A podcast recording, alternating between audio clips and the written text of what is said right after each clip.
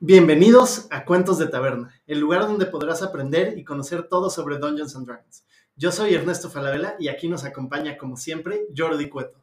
¿Cómo estás, Jordi? Muy bien, muy, muy bien. Yo también estoy muy emocionado por este episodio, así que siéntense, relájense, disfruten y por supuesto tiren iniciativa.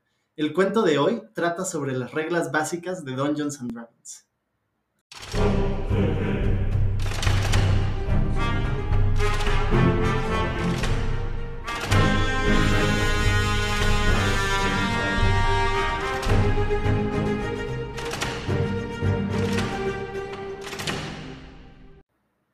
Pues bienvenidos sean todos a este nuevo episodio de Cuentos de Taberna. Estamos muy emocionados porque estén aquí. Completamente. Y la verdad, bueno, si les está gustando mucho esto, los invitamos a que nos sigan. Estamos en todas las plataformas y recomiéndenos, sobre todo recomiéndenos. Estamos empezando, estamos aprendiendo de cómo hacer todo esto, pero sobre todo estamos muy emocionados de compartirles de lo que realmente nos apasiona, que es Dungeons and Dragons.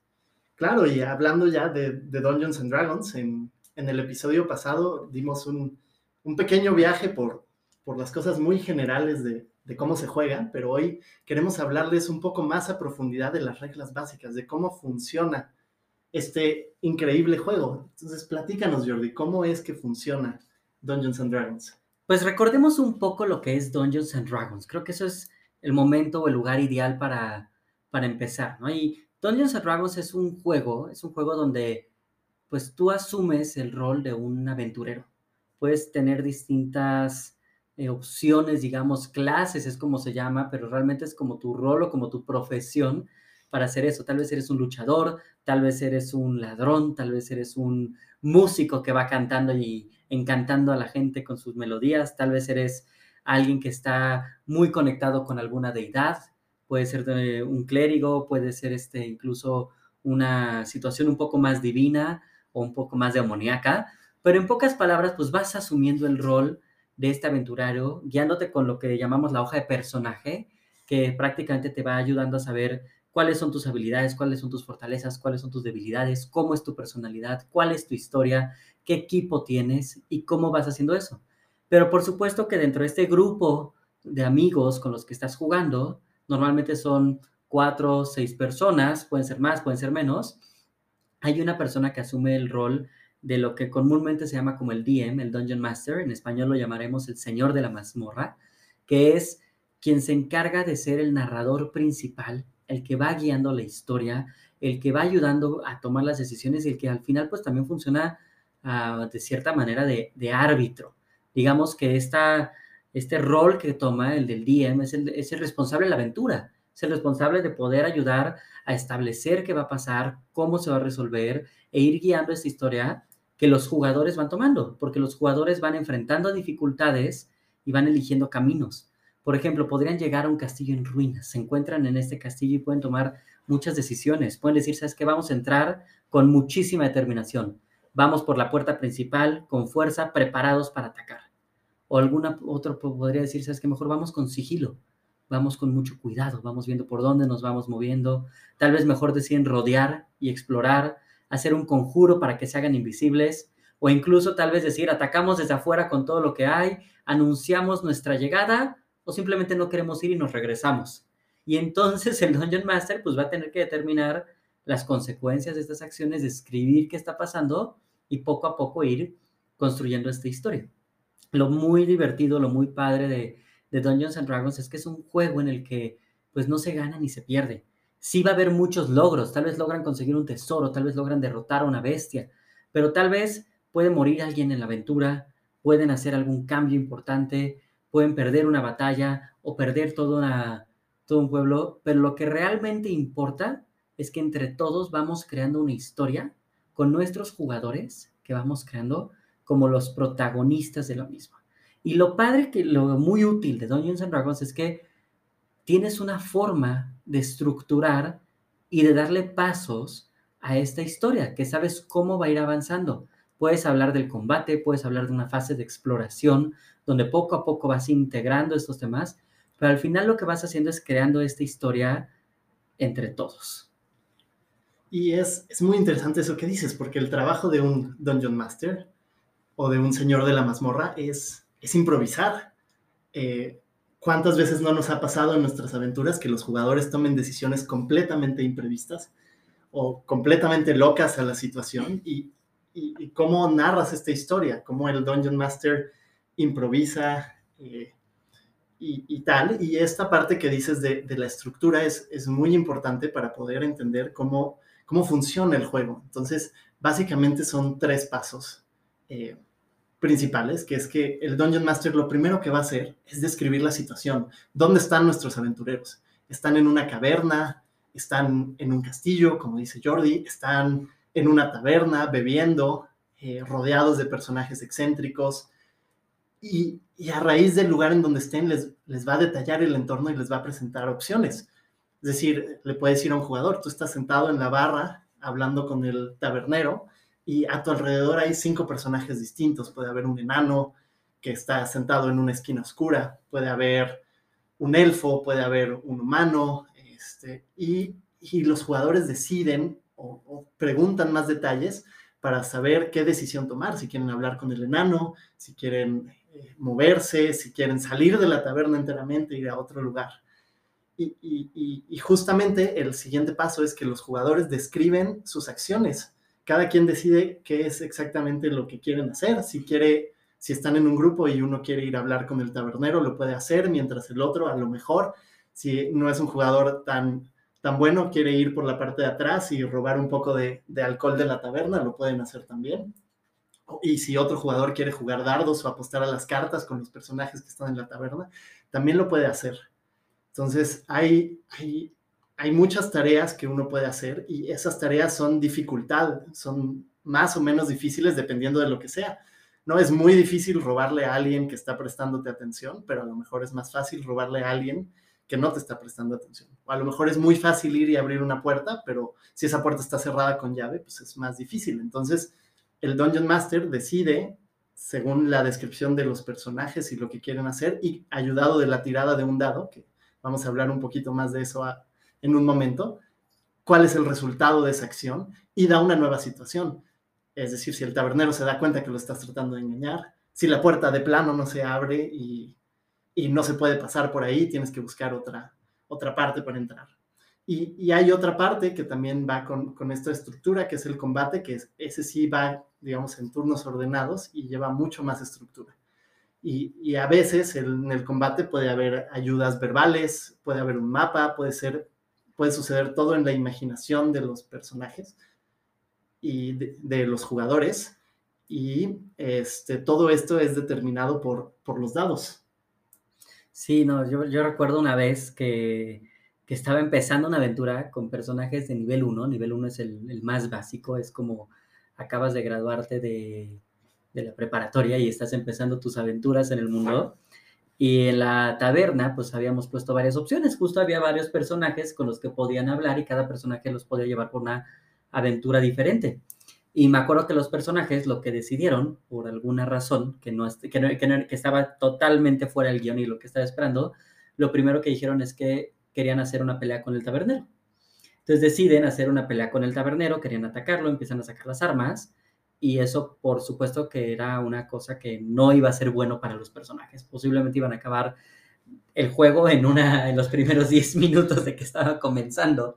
Y entonces ahí pues lo que me tocó hacer a mí, que yo era el, DM, el señor de la mazmorra, el Dungeon Master, em, pues tuve que decir que en cuanto pues, atacaban al tabernero, lo que era tal vez algo lógico es que pues muchos de la taberna eran amigos de él y varios se levantaban como para evitarlo.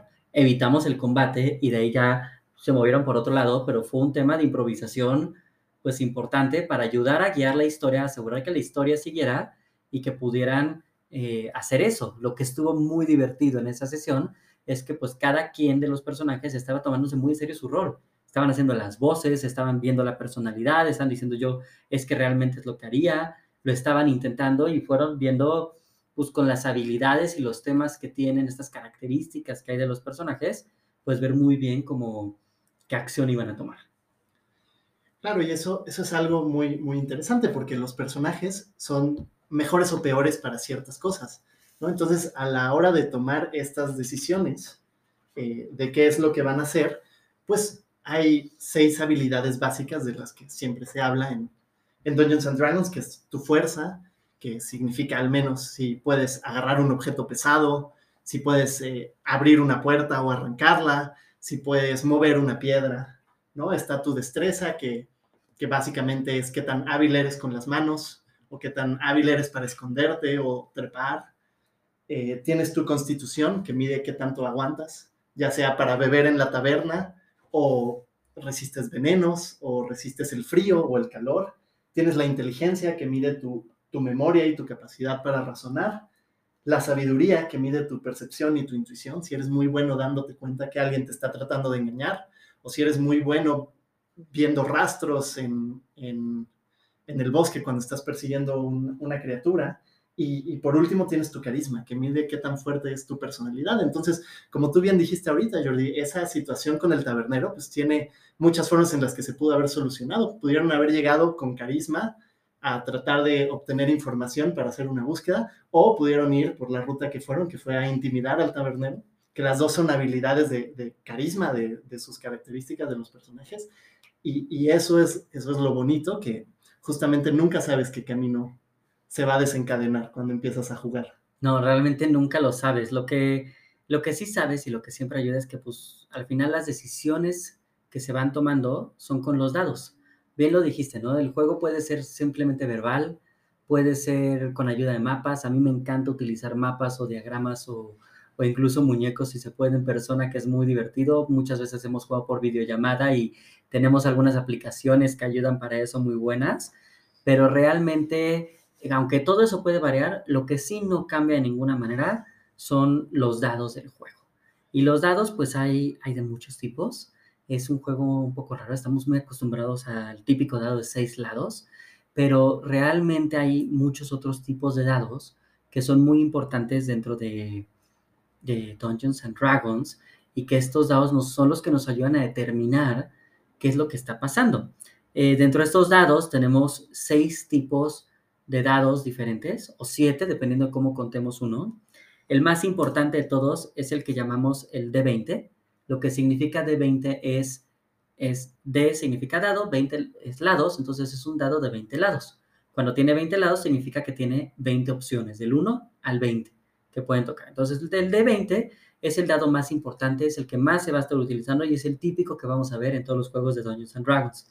Y tenemos otros dados. Tenemos, por ejemplo, el de, de, chicos a grandes, digamos, tenemos el de 4, que es un dado de 4 lados, tenemos el de, el de 6, tenemos un de 8, tenemos un de 12, y hay uno en particular, que es el de 10, que a veces hay de dos formas. Tenemos el de 10, el dado percentil, se podría decir, puede verse dos, de dos tipos de dados. A veces tenemos un dado que va del 0 al 0, 1, 2, 3 hasta el 9, y hay otro que va del doble 0 hasta el 90 en decenas. A veces solo es uno de esos, a veces tenemos los dos. En estos dados los llamamos el dado percentil. Lo que significa eso es que cuando, tiras, cuando tienes solo uno de ellos, con el primero determinas las decenas, con el segundo determinas las unidades, pero cuando tienes las dos opciones, el que ya trae decenas y unidades, tiras los dos. Una regla muy importante que muchas veces hay, hay mucha controversia alrededor de esto, pero es que cuando tiras doble cero, si eso es un cero o es un 100, y realmente el, el tirar cero en el de las unidades y tirar doble cero en el de las decenas, eso sería un 100, que es un éxito total de la tirada. Pero bueno, hablando de éxitos, lo más importante y de lo que más tenemos que hablar es del D20. El D20, que como dijimos tiene 20 eh, lados, hay dos números que son súper importantes. El primero es el 20. Cuando tú tiras un 20 en ese dado, significa que logras éxito y cumples lo que estabas buscando en esa tirada. Tal vez dices, ¿sabes qué? Quiero intentar persuadir a esta persona de esto. Quiero intentar estar sigiloso y que no me detecten. Y tiras un 20, lo más probable es que sí lo logres. No significa un éxito absoluto. Hay reglas dentro del juego, hay limitantes. Tal vez dices, quiero tirar un D20 para ver si cambia el clima. Tal vez no lo puedes lograr porque no está dentro de tus habilidades. Pero dentro de lo que te propones, dentro de lo que es posible, el, de, el 20 significa un éxito total. Pero por supuesto que tenemos el opuesto, que es el número uno. El número uno es que fracasas completamente en la acción que estabas haciendo y a veces con consecuencias pues que pueden ser muy interesantes. Tal vez estás escalando, tiras un uno para escalar y te caes y te lastimas, pero tal vez intentas eh, cantar para convencer a alguien o engañar o actuar de alguna forma. Hay, hay una de las habilidades que es la, el performance, se llama en inglés la actuación. Tiras uno y tal vez pues, de repente se te fue la voz cuando estás actuando. Y pueden ser situaciones, la verdad, eh, bastante divertidas. Y luego, esto se complica un poquito más porque tenemos lo que llamamos los modificadores. Un modificador es un bono o una penalización a lo que estás intentando tirar. Em, dependiendo de lo que estés haciendo, tal vez tu personaje tiene una habilidad muy buena en algo. Y entonces siempre que tire el dado de la habilidad va a tener un, bono extra. Tal vez va a tirar un de 20 para la habilidad y además tiene un más 5. Entonces podría tener lo que tire en el dado, si llegara a tirar un 10, por ejemplo, más 5 le dará 15 puntos en total. Y eso le puede ayudar mucho. Por, por supuesto, también hay penalizaciones, pueden ser negativos. Tal vez es muy malo con alguna habilidad y eso le puede llegar a pasar. Y lo otro que tenemos es la ventaja y la desventaja. ¿Qué significa eso? La ventaja significa que tiras dos veces el dado y tomas el valor más alto de las dos tiradas. Y la desventaja es lo contrario, tiras dos veces el dado y tomas el valor más bajo que haya. Puede haber situaciones que te pongan en ventaja, donde por ejemplo, em, ¿qué se te ocurre ejemplo? No se me ocurre ahorita uno, ojalá. Puede ser, por ejemplo, cuando estás combatiendo con algún monstruo y él no te ve a ti, pero tú sí a él y lo quieres atacar de sorpresa, eso te puede dar ventaja. Si estás tratando de escalar una pared y hay guías para escalar ya puestas, eso te puede dar ventaja. O quizá eres una persona, tu personaje es una persona muy atractiva, entonces al tratar de convencer a alguien de algo, podría tener ventaja también. Claro que todas esas situaciones son situaciones que el, el señor de la mazmorra o el Dungeon Master determina si son, si de verdad te dan ventaja o no. Por otro lado, puedes tener desventaja, por ejemplo, si estás tratando de atacar a alguien y estás tú tirado en el piso, eso te puede dar desventaja. O también te puede dar desventaja que trates de estar escondido y en sigilo, que esto pasa mucho y siempre es muy, muy curioso porque los personajes, muchos de ellos traen una armadura muy pesada, entonces al moverse harían mucho ruido, entonces suelen tener desventaja al tratar de esconderse de alguien o de algo. Eh, completamente, y la verdad eso puede modificar mucho cómo va viendo eso. Hay muchas características o habilidades de los personajes y eso se va desarrollando en temas de mucho mayor detalle, pero todo eso pues ayuda a saber en qué eres bueno, en qué eres malo, qué habilidades puedes usar y que el personaje vaya decidiendo por qué camino irse dentro de las opciones que tiene. La verdad hay mucha libertad y flexibilidad en eso y los dados son los que nos ayudan a determinar cómo hacer eso. Y hay una parte que es súper importante, que es la que el Dungeon Master, el señor de la mazmorra, hace, que es para determinar realmente qué tan difícil es algo. Tal vez te pide tirar un D20 y tienes tus modificadores por cómo es tu personaje, pero ¿cómo determinas si algo sucede o no? ¿Cómo dices, oye, tira un 15, eso es bueno o es malo? Y hay un tema que se llama el DC, en inglés es Difficulty Class, que en pocas palabras es, los niveles de dificultad que tiene. Por ejemplo, si, un, tú tiraras contra un 5, significa que es una, una tarea pues muy fácil. Una tarea mediana tal vez sería contra un 15, una difícil contra un 20 y una prácticamente imposible es un 30. Y eso te da un parámetro y una guía para, para saber eso. Ahora, cuando ustedes jueguen Dungeons and Dragons van a poder ver, por ejemplo, en los hechizos, en las armas, en algunas de las habilidades, en las guías que tengan, que tienen, hay una forma de escribir cómo es esto. Tal vez se encuentran con un 4D6 más 4 que suena un poco enredado, ¿no? Cuando, cuando empiezas, la verdad sí, es, sí puede ser bastante confuso, pero es muy sencillo. ¿Qué significa esto? 4D6. D6 significa que tienes un, un dado de 6 caras. Y 4 significa que lo tienes que tirar 4 veces. Entonces puedes tener 4 dados y los tiras en conjunto, o si solo tienes uno, tiras 4 veces ese dado y sumas todo lo que sale ahí. Y al final de esas 4 tiradas, al resultado total le vas a sumar 4. Entonces supongamos que tiras 4 de 6. Entonces, en el primer dado tal vez te sale 1, en el segundo 2, en el tercero 3 y en el, en el cuarto 4. 4 más 3 te da 7, más 2 te da 9, más 1 te da 10.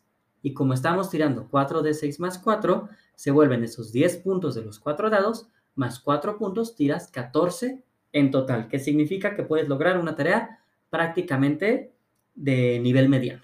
Y esto es lo que va ayudando a que pues se vayan determinando y sepamos qué realmente va pasando con esas decisiones y con esas acciones. Y el señor de la mazmorra va a saber cuándo pedirlas, cuando no, cuando son necesarias y qué va a ir pasando acorde a lo que la aventura vaya guiando.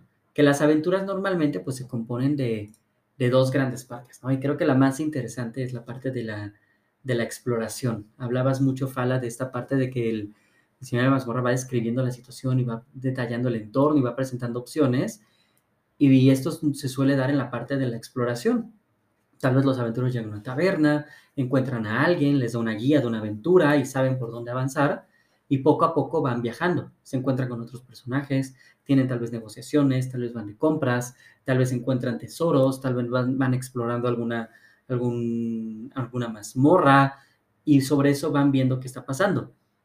Hay una parte muy crítica que es también van descansando los, los combates, las aventuras pueden generar cansancio en los personajes entonces tal vez tienen un descanso corto, que es tal vez se sientan un ratito, como una hora, descansan, recuperan un poco de, su salud, aprovechan para hacer algunas cosas, o el descanso largo, que es como una noche de dormir completamente para que recuperen toda su vida, toda su salud y casi que empiecen desde cero. Pero por supuesto, y que creo que es de lo más divertido del juego y no me vas a dejar mentir, es también dentro de esto suele pasar muchos conflictos. Muchas veces pasa que se pueden evitar por a través de la diplomacia, pero sabemos que ese no es la, el camino preferido de los jugadores y buscamos cómo empezar y, ahí es donde entra el combate. Claro, y el, combate, a diferencia de la exploración, donde los jugadores son libres de decir lo que van a hacer o lo que quieren hacer en cualquier momento y pueden tomar caminos completamente distintos en cualquier momento y, se presta mucho al role-playing, el combate es bastante más estructurado en cómo funciona y, y funciona de alguna manera un poco más táctica. Sigue unos, unos pasos, que el primer paso es determinar sorpresa, es decir, si tú vas a atacar a un enemigo, lo primero que tienes que saber es si lo estás sorprendiendo cuando lo estás atacando, es decir, que llegaste a su campamento de noche y, los agarraste dormidos, entonces los sorprendiste, o ellos te sorprendieron a ti, o si los tienes de frente y el combate empieza porque una discusión se fue mala con, con una banda de bandidos, como nos ha pasado también, y, y de pronto se arma una escaramuza o batalla en, en la plaza principal del pueblo, ¿no? Después de ahí, el, Dungeon Master, el señor de la mazmorra, va a establecer dónde está parado todo el mundo y para esto puede usar uno de los mapas que Jordi nos dice que tanto le gusta usar y, es muy padre usarlos. O también puede funcionar todo en la imaginación. El, el, Dungeon Master puede describir dónde están todos y puede describir las acciones y qué tan lejos están todos de todos. Después de esto se hace una ronda que es tirar iniciativa, que la iniciativa básicamente tiras un dado de 20 lados y dependiendo el valor que saques, es el orden en el que se juega. Es decir, tiran todos los, todos los jugadores, tiran los monstruos también. Y si yo tiré un 18 y Jordi tiró un 17, yo me muevo primero que él. Y viceversa, ¿no?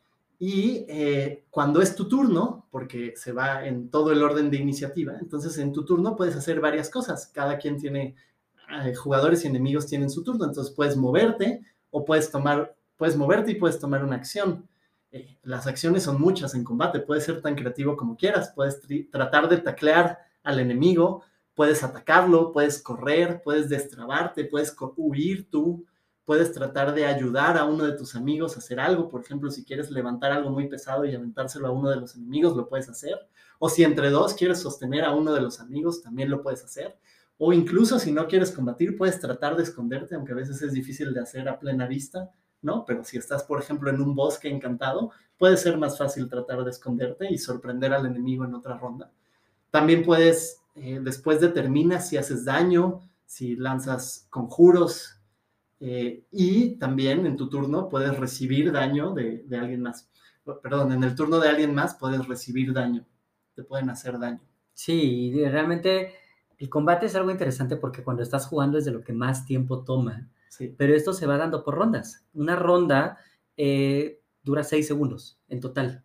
Y en esos seis segundos, de, no seis segundos reales, sino dentro del juego, cada personaje y los jugadores y los enemigos tienen un turno. Entonces, cada quien va a hacer algo. Es como si accionaran de manera inmediata, toman una de estas acciones y luego van viendo. Y ahorita que estábamos hablando de los dados, hay un punto como muy interesante que es cuando atacas. Normalmente cuando tocas son dos partes de la tirada, a veces puede haber un poco más dependiendo del ataque o el hechizo, pero lo primero que haces es ver si tu ataque pega. Entonces tiras un dado y lo comparas contra el Armor Class o el AC del, del enemigo y ves si pega. Si es igual o superior este, realmente que su, que su clase, puedes realmente hacer el ataque. Y después de eso, determinas el daño con otros dados y con otra, con otra tirada. Claro, y, así repites las rondas hasta que, hasta que el combate termine, hasta que acabe en victoria o en, derrota absoluta. Y muchas veces pasa que disparas una flecha a quemarropa y sencillamente no le das al enemigo, o como tú dijiste hace rato, Jordi, tiras un uno natural en tu dado y a lo mejor se rompe la cuerda de tu arco y ya no lo puedes usar más por ese, por ese combate.